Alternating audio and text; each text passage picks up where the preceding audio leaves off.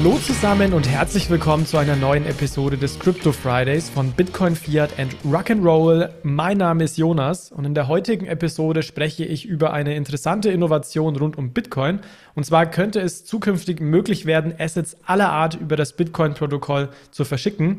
Heute ist es ja nur mit Bitcoins oder eben Satoshis möglich, aber zukünftig könnte es eben möglich werden, dass zum Beispiel Stablecoins, tokenisierte Assets, Non-Fungible Tokens etc. eben auch über das Bitcoin-Netzwerk verschickt werden können. Und das gilt sogar nicht nur für das Bitcoin-Netzwerk an sich, sondern diese Assets könnten dann letztendlich auch über das Lightning-Netzwerk verschickt werden können. Aber in der heutigen Episode soll es zunächst darum gehen, wie sich das Ganze technologisch umsetzen lässt und wann es bereits soweit sein könnte.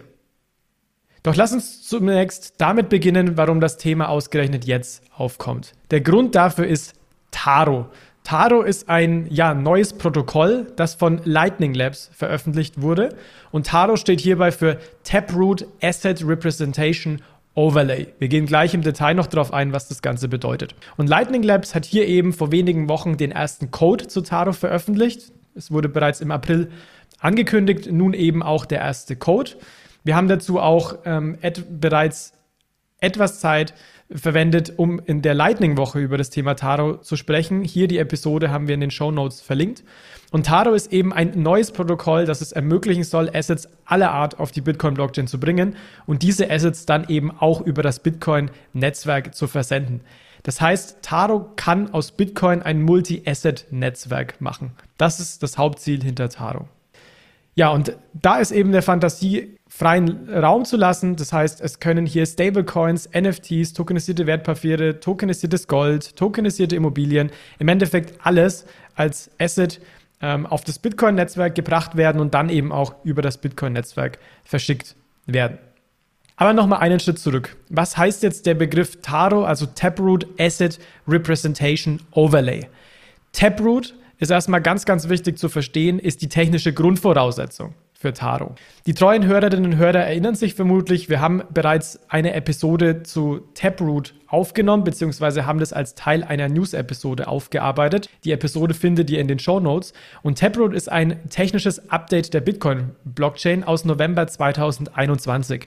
In Taproot wurden ja ganz, ganz viele technische Neu Neuerungen in das Bitcoin-Protokoll gebracht. Da ging es um verschiedene Signaturen und so weiter und so fort. Was aber heute besonders wichtig ist, ist die Möglichkeit durch Taproot, dass man Metadaten in eine Bitcoin-Transaktion schreiben kann. Somit, man kann sich das vorstellen, gibt es, wenn man eine Bitcoin-Zahlung aufgibt, ein zusätzliches Feld, wo man im Endeffekt bestimmte Metadaten einfach äh, reinschreiben kann. Und das wird eben hier bei ähm, Taro ganz wichtig, ist eine wichtige Grundvoraussetzung. Warum, werdet ihr gleich an der Stelle sehen. Das heißt, Taproot könnt ihr euch merken, technische Grundvoraussetzung für Taro. Zweiter Begriff, Overlay, das kann man sich eben vorstellen wie ein Überzug über Bitcoin. Also da, es wird jetzt nicht alles passiert im, im Bitcoin-Protokoll an sich, wo diese Assets ausgegeben werden, sondern das passiert an anderer Stelle und es wird aber natürlich ein Rückbezug zu Bitcoin, zur Bitcoin-Blockchain geschaffen. Wie das funktioniert, werde ich in wenigen Minuten erklären. Und die restlichen Begriffe Asset Representation sagen eben nur aus, dass eben ja verschiedene Assets in, in dem Sinne repräsentiert werden können und dann eben auch über das Bitcoin-System verschickt werden können. Ja, jetzt mögen sich einige von euch fragen, naja, warum jetzt dieser ganze Aufwand und warum das Bitcoin-System für den Versand der Assets zu nutzen? Also jetzt am Beispiel zum Beispiel von, von Stablecoins. Es gibt doch heute schon Stablecoins. Welchen Nutzen hat man, wenn man das Ganze über ähm, Taro macht? Naja, ich würde sagen, als erstes hat man die ganzen Vorteile der Bitcoin-Blockchain. Wir haben schon häufig darüber geredet, Bitcoin ist eines der sichersten Geldsysteme der Welt. Es können nicht nachträglich äh, Einträge geändert werden. Es ist Zensurresistenz, also es werden nicht bestimmte Transaktionen an der Stelle von bestimmten Individuen zum Beispiel zensiert, was wir jetzt bei Ethereum in den letzten Wochen mehr gesehen haben, auch rund um die Tornado Cash Entwicklung. Bitcoin ist auch heute ganz klar das Netzwerk mit der weitesten Verbreitung. Also es gibt insgesamt weltweit nach Schätzungen von Crypto.com 300 Millionen Crypto-Wallets. Davon ist ein Großteil auf Bitcoin zurückzuführen. Und das sind eben ja Vorteile, die Bitcoin an sich mit sich bringt und die eben ja alle Art von Assets mit sich bringen, die auch über Bitcoin dann transferiert werden. Was auch wichtig ist, ist, dass Taro zukünftig nicht nur über das Bitcoin-Netzwerk zur Verfügung gestellt werden soll, beziehungsweise dass die Assets, die über Taro ausgegeben werden, nicht nur über Bitcoin, also On-Chain, transferiert werden können sollen, sondern eben auch über das Lightning-Netzwerk. Hier verweise ich gerne auf die Lightning-Woche. Da haben wir uns in sechs Episoden des Lightning-Netzwerks etwas näher angeschaut. Und die Vorteile von Lightning liegen letztendlich darin, dass man weltweite Zahlungen eben zu absolut geringen marginalen Kosten, meistens sogar Kosten nahe Null, abwickeln kann mit auch einem Echtzeit-Settlement. Das heißt, die Zahlung ist an sich direkt, wenn sie durchgeführt wird, gesettelt. Ähm, an der Stelle also nicht, muss man nicht irgendwie tagelang, wochenlang warten, bis man sich der Finalität der Zahlung sicher sein kann, sondern man kann direkt nach der Zahlung eben sich dieser Finalität sicher sein, sodass die Transaktion quasi in Stein gemeißelt ist, wenn man so möchte. Ein weiterer Vorteil von Lightning sind Nano-Payments. Man kann also im Sub-Cent-Bereich oder auch im Cent-Bereich kostengünstig Zahlungen tätigen. Das heißt, es lohnt sich auch, Zahlungen im Kleinstbereich durchzuführen. Und ein weiterer Vorteil ist eben das Thema der Programmierbarkeit. Man kennt zum Beispiel Streaming-Payments, Anwendungsfälle, zum Beispiel rund um Podcast-Streaming. Hier habe ich auch mal eine Episode gemacht, verlinke ich ebenfalls gerne in den Show Notes. Das heißt, wenn man schon mal Lightning nutzt, kann man auf die Vorteile von Bitcoin zurückgreifen, aber eben auch auf die Vorteile von Lightning, die eben wichtige ja, Probleme von Bitcoin hinsichtlich Skalierbarkeit zum Beispiel ähm, an der Stelle auch überwinden. Was sind jetzt die Vorteile von Taro? Die Vorteile von Taro sind, dass man eben auf die Vorteile von Bitcoin und von Lightning zugreifen kann und dann eben jetzt aber auch noch auf wertstabile Assets, wenn man jetzt an den Stablecoin-Fall denkt, ähm, die über Bitcoin abbilden kann, weil man heute eben bei Bitcoins an sich natürlich das Problem der extrem hohen Volatilität hat und was ist sicherlich auch ein Grund, warum viele private Endnutzer, aber eben auch Corporates an der Stelle aktuell die Finger noch von Bitcoin lassen. Ja, jetzt könnten einige von euch sein, Stablecoins gibt es doch heute schon. Warum muss jetzt zum Beispiel ein Stablecoin über Taro ausgegeben werden? Was sind denn hier dran die Vorteile?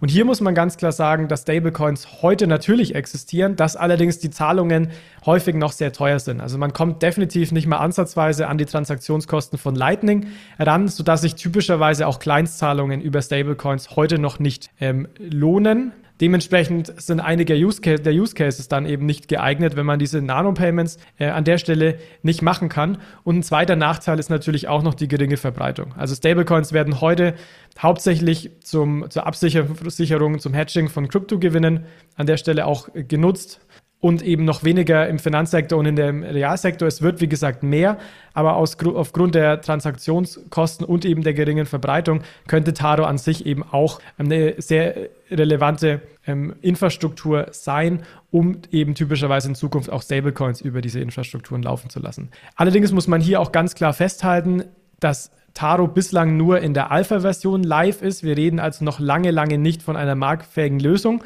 Es muss sich über die Zeit auch zeigen, ob all diese Wertversprechen erst äh, überhaupt gehalten werden ähm, können. Allerdings ist es uns eben wichtig, auch diese Themen, die aktuell noch früh im Zyklus äh, stehen, auch in unserem Podcast mit aufzuführen und diese Entwicklungen an der Stelle auch aufmerksam für euch zu verfolgen. Gut, jetzt lasst uns noch einen Schritt weitergehen und uns anschauen, wie konkret jetzt Taro funktioniert. Angenommen, wir möchten ein neues Taro-Asset jetzt äh, schöpfen oder minden und hier nehmen wir als Beispiel, dass eine Bank zum Beispiel einen Stablecoin über Taro ausgeben möchte, um den Stablecoin eben auch dann über Bitcoin versenden zu können. Das heißt, was passiert ist, die Bank gibt eine On-Chain Bitcoin-Transaktion auf und in dieser On-Chain-Bitcoin-Transaktion stehen in den, äh, stehen in den Feld zu Metadaten, also erinnert euch, dieses neue Feld ist eben möglich durch Taproot, stehen Informationen zu dem neuen Asset. Das heißt, in diesen Metadaten ist diese Referenz, diese Referenz enthalten auf ein äh, neues Asset, dass es hier quasi um das Senden eines neuen, neuen Assets geht. Es ist festgehalten, wer zum Beispiel gerade wie viel von dem Asset besitzt und es ist auch da festgehalten, wie viel es von dem Asset geben soll. Das heißt, die aktuellen Eigentumsverhältnisse sind an der Stelle und wichtige Eigenschaften dieses Assets sind in diesem Feld der Bitcoin-Transaktion festgehalten. Was allerdings ganz wichtig ist zu verstehen, ist, dass diese Informationen nicht im Klartext festgehalten werden sind. Also zum Beispiel sollen 100 äh, Millionen Token geben. Am Anfang besitzen 100 Millionen zum Beispiel der Podcast Bitcoin Fiat Rock and Roll. Nein, sondern es wird nur als Hash in dieses Feld geschrieben. Also es ist im Endeffekt ein Merkle Root, also eine Komprimierung aller Daten in einen Hash. Dementsprechend ja ist natürlich nicht klar, wer wie viel hält aus diesem einem äh, aus diesem einen Hash, aber es können eben alle Eigentumsverhältnisse in der komprimierten Form eben in die Bitcoin-Blockchain geschrieben werden. Technisch funktioniert das auch nicht über, über normale Merkle Trees, wie man sie bei den meisten Kryptowährungen kennt, sondern über sogenannte Sparse Merkle Sum Trees. Wenn ihr technisch in dieses Thema reingehen wollt, dann guckt euch gerne mal die Show Notes an. Da habe ich euch weitere Literatur zu den ähm, Sparse Merkle Sum Trees ähm, verlinkt. Also, wichtig an dieser Stelle, es stehen nicht die Klarinformationen über dieses andere Asset in diesem Feld, sondern nur der, äh, die Merkle Root, also ein Hash. Es werden also die Eigentumsverhältnisse dieses neuen Assets off-chain festgehalten und nur der Hash der aggregierten Informationen in die Bitcoin-Blockchain geschrieben. Also ihr könnt euch das vorste so vorstellen, Eigentumsverhältnisse zum Beispiel am Anfang, wir, ähm, man gibt einen neuen Stablecoin aus, das soll am Anfang alle Stablecoins bei der Bank liegen, das sind am Anfang 100 Millionen Einheiten zu einem Wert von einem Euro. Das wird alles off-chain festgehalten und nur die Merkle Root wird dann in die Bitcoin-Transaktion geschrieben. Und das ist eben ja das Schöne an diesen verschiedenen kryptografischen Elementen und auch ähm, der, der kryptografischen Verschlüsselung und Merkle Roots, dass wir all diese Informationen über diese Eigentumsverhältnisse eben komprimiert in einem Hash ausdrücken können und dann eben einfach die Hashes vergleichen können, damit eben auch jetzt nicht zum Beispiel äh, off-chain jemand etwas an den, äh, an den Daten ändert und dann versucht zu sagen, ich besitze doch fünf Bitcoins anstelle von zehn, weil sich dann natürlich der, die Merkle Root auch ändern würde. Gut, das heißt, wir haben verstanden, in diesem Extrafeld steht die Merkle Root zu dem neuen Asset und wenn diese Transaktion eben aufgegeben wird, dann ja, wird eben ähm, die, das, das, Asset an der Stelle, kann man so sagen, gemintet oder kreiert. Ähm, und es werden eben auch diese initialen Eigentumsverhältnisse dann in diese erste Transaktion dieses neuen Assets über die Bitcoin-Blockchain auch reingeschrieben. So viel zum Minting. Wenn wir jetzt dieses neue Taro-Asset verschicken wollen würden, wie würde das Ganze ausschauen? Also es ist eigentlich recht ähnlich zu dem Minting. Es wird eine Bitcoin-On-Chain-Transaktion aufgegeben. Wie gesagt, zukünftig soll das auch über Lightning möglich sein. Allerdings ist es bislang noch nicht der Fall. Und dann werden die Eigentumsverhältnisse beziehungsweise vor allem auch der Eigentumswechsel off-chain festgehalten und der Hash dieser neuen Eigentumsverhältnisse wird dann in die Bitcoin-Transaktion geschrieben. Also wenn sich jetzt zum Beispiel ändert, dass am Anfang dass es bei dem Stablecoin nicht mehr alle Stablecoin-Einheiten der Bank gehören, sondern dass man die zum Beispiel ähm, einem Kunden eben verkauft, dann sagt man, okay, wir ziehen off-chain von dem Konto der Bank einen bestimmten Betrag ab, schreiben das dem Konto von einem Kunden gut und das Ganze wird wieder als Hash in die Bitcoin-Transaktion ähm, gepackt. Also wie gesagt, wichtig nur der Hash, keine persönlichen Informationen, komprimierte Informationen, nur der Hash, keine klaren, ähm, klaren Daten. Und was hier auch ganz wichtig ist, ist, dass man an diesen Hash gar nicht erkennen kann, ähm, um welches Asset es sich handelt, oder man kann es sogar auch äh, gar nicht erkennen, ob es sich um eine äh, normale Bitcoin-Transaktion handelt oder ob es sich an der Stelle um ein anderes Asset handelt. Das heißt, für die Bitcoin, für die Bitcoin-Blockchain schaut die Zahlung aus wie eine normale Bitcoin-Transaktion. Man sieht nicht, welches Asset jetzt hier transferiert wird oder ob überhaupt ein anderes Asset als Bitcoin transferiert wird. Das heißt, das Protokoll macht da keine Unterschiede und für den Nutzer ändert sich quasi auch nichts, außer dass man eben jetzt die Möglichkeit hat, über die Bitcoin-Blockchain auch weitere Assets transferieren zu können. Aber nach außen, wenn eine Drittpartei sich eine Transaktion anschaut, dann ist dieser Drittpartei nicht klar, ob jetzt ein anderes Asset verschickt wird als Bitcoin oder ob einfach ganz normale Bitcoins verschickt werden. Ich habe schon angesprochen, dass zukünftig eben diese Assets nicht nur über On-Chain-Transaktionen versendet werden können sollen, sondern auch über Lightning. Bislang gibt es da so noch keinen Code. Also ich habe schon gesagt, Lightning Labs hat einen ersten Taro-Code veröffentlicht, allerdings eben noch nicht zu dieser Lightning-Option. Das heißt, es steht noch ein bisschen weiter in der Zukunft. Und das Interessante ist aber, dass Lightning an sich genau funktioniert wie bisher auch. Also da gerne der Verweis auf die Lightning-Woche, falls ihr da noch mal ein bisschen Unterstützung braucht und noch mal abgeholt werden wollt, wie Lightning heute funktioniert. Und es ändert sich, wie gesagt, am grundlegenden Aufbau nichts. Also wir hatten auch ursprünglich das Beispiel in der Lightning-Woche, wenn wir jetzt eine, äh, eine Zahlung haben, die wir schicken wollen über Lightning äh, an, eine, an, an, eine weitere Person zum Beispiel, dann läuft es typisch, typischerweise über Routing. Also wenn ich jetzt zum Beispiel sagen würde, ich möchte ähm, eine Transaktion oder einen Bitcoin-Betrag an Michi schicken und ich bin aber aktuell nur in der Beziehung mit Alex, also habe einen Channel mit Alex geöffnet und Alex hat einen Channel schon mit Michi geöffnet, dann funktioniert der Geld, der Geld Geldtransfer über sogenanntes Routing. Das heißt, ich zahle Geld an Alex und Alex leitet das Geld über seinen offenen Kanal mit Michi. So viel ganz normal zu Lightning. Und was jetzt eben passiert durch Taro und durch andere Assets, ist, dass dieser Prozess genau weiter funktioniert. Das heißt, wenn jetzt eben nicht die Transaktion Bitcoin wäre, sondern der, man möchte äh, ein, äh, einen Stablecoin über Taro verschicken, dann würde es ähnlich laufen. Dann könnte ich auch den Stablecoin an Alex schicken und Alex könnte den Stablecoin dann weiter an Michi schicken. Das heißt, an dem Routing ändert sich an der Stelle absolut nicht. Allerdings, was sehr, sehr wichtig ist an der Stelle, ist, dass natürlich die erste äh, Partei oder der erste Teilnehmer im Netzwerk, der muss natürlich wissen, dass es sich um ein anderes Asset handelt. Also in dem Fall, dass es sich um einen Stablecoin handelt und nicht um Bitcoin.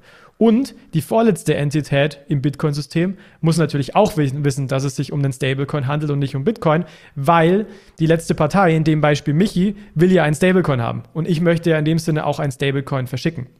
Das heißt, die erste und die vorletzte Partei müssen wissen, dass es sich um ein Stablecoin handelt und müssen diesen Stablecoin natürlich auch als Asset vorhalten, weil sonst eben nicht, in dem Beispiel ich, äh, Jonas, an Michi erfolgreich eine Stablecoin-Transaktion ähm, durchführen kann.